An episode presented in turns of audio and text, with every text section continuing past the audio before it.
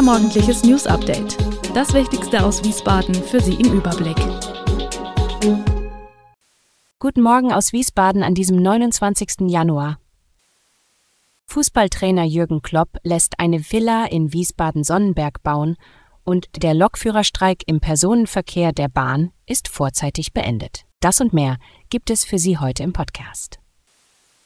Fußballtrainer Jürgen Klopp könnte schon in diesem Jahr Wiesbadener werden. Der 56-Jährige und seine Ehefrau Ulla Sandrock lassen gerade eine Villa im Stadtteil Sonnenberg bauen. Seit Frühjahr 2023 laufen die Arbeiten, heißt es aus der Nachbarschaft in der noblen Wohngegend. Nach FireM-Informationen soll das zweigeschossige Gebäude in diesem Jahr fertiggestellt werden. Jürgen Klopp steigt beim FC Liverpool auf eigenen Wunsch nach neun Jahren im Sommer 2024 aus. Zuvor war er Trainer in Dortmund und Mainz. Damals stand Kloppo als Trainer auch schon in Wiesbaden an der Seitenlinie. Genauer gesagt im Oktober 2007 beim 3K1 Auswärtssieg von Mainz 05 beim damaligen Zweitliganeuling SVW in Wiesbaden. Wenn es um die Menge an Blitzern geht, steht Wiesbaden deutschlandweit auf Platz 2. Gemessen an der Straßenfläche gibt es nur in Freiburg mehr Blitzer als hier. Genauer gesagt sind es in Wiesbaden 33,89 pro 1000 Hektar. Die Nachbarstadt Mainz landet in dem Ranking auf Platz 15. Im Jahr 2023 wurden durch die 25 stationären Blitzer um die 2,7 Millionen Euro an Verwarngeldern eingenommen.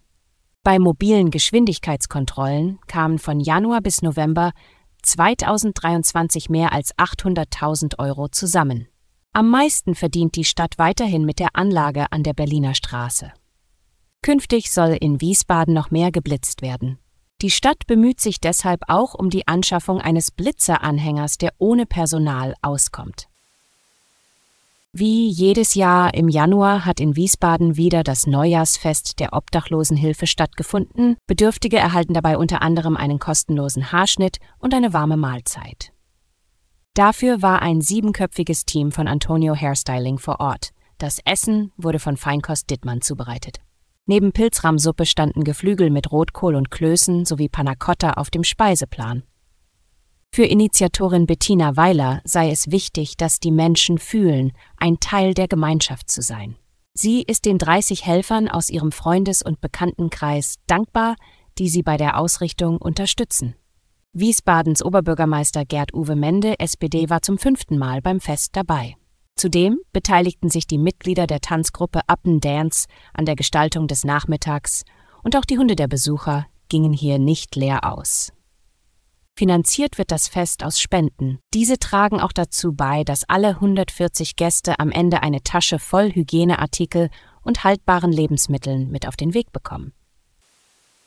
Die Wiesbadener Sportförderung hat die Stadt in der jüngsten Sportausschusssitzung um Hilfe gebeten, um das Defizit des von ihr durchgeführten 25-Stunden-Laufs im September 2023 zu reduzieren. Die Vorsitzende der Wiesbadener Sportförderung, Ute Bus, beklagt ein Minus von 24.417 Euro.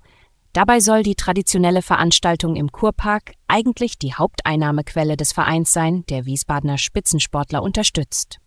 Gründe für das finanzielle Desaster seien die geringere Zahl an teilnehmenden Mannschaften und die immens gestiegenen Kosten für Organisation und Durchführung.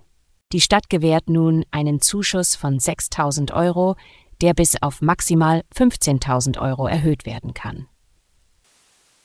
Am Sonntagmorgen ist der Anbau eines aus Holz gebauten Einfamilienhauses im Steinern Kreuzweg im Stadtteil Mainz-Kostheim in Brand geraten. Wie die Feuerwehr mitteilte, gingen um ca. 3.40 Uhr über den Notruf erste Meldungen ein. Beim Eintreffen der Einsatzkräfte schlugen bereits Flammen aus dem hölzernen Anbau des Hauses und drohten auf dieses überzugreifen. Nur durch den schnellen Einsatz der Feuerwehr konnte ein Übergreifen der Flammen auf das Innere des Gebäudes verhindert werden.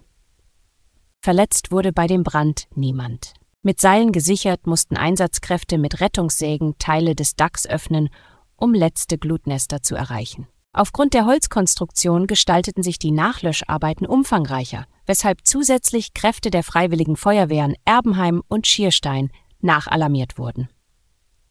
Insgesamt waren circa 50 Einsatzkräfte von Berufsfeuerwehr und den drei genannten freiwilligen Feuerwehren sowie die Logistikgruppe im Einsatz.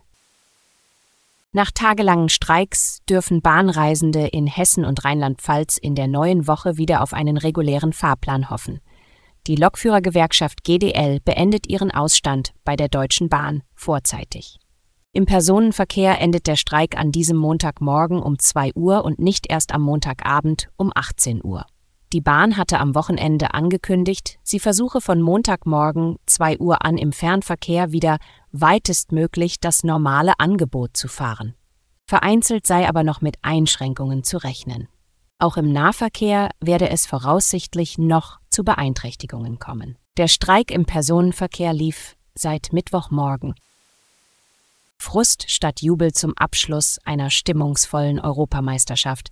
Deutschlands Handballer haben das Heimturnier nicht mit der ersten internationalen Medaille äh, seit Olympia Bronze 2016 krönen können und das direkte Ticket für die Sommerspiele in Paris verpasst. Das Team von Bundestrainer Alfred Gislassen verlor von 1957 Zuschauern in Köln, darunter Bundespräsident Frank-Walter Steinmeier, das kleine Finale gegen Rekordeuropameister Schweden mit 31 zu 34 und ging als Vierter wie zuletzt bei der Heim-WM 2019 leer aus.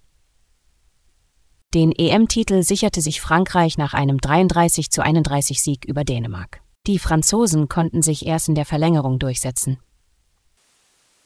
Alle Infos zu diesen Themen und noch viel mehr finden Sie stets aktuell auf wiesbadener-kurier.de. Gude Wiesbaden ist eine Produktion der VRM von Allgemeiner Zeitung, Wiesbadener Kurier, Echo Online und Mittelhessen.de.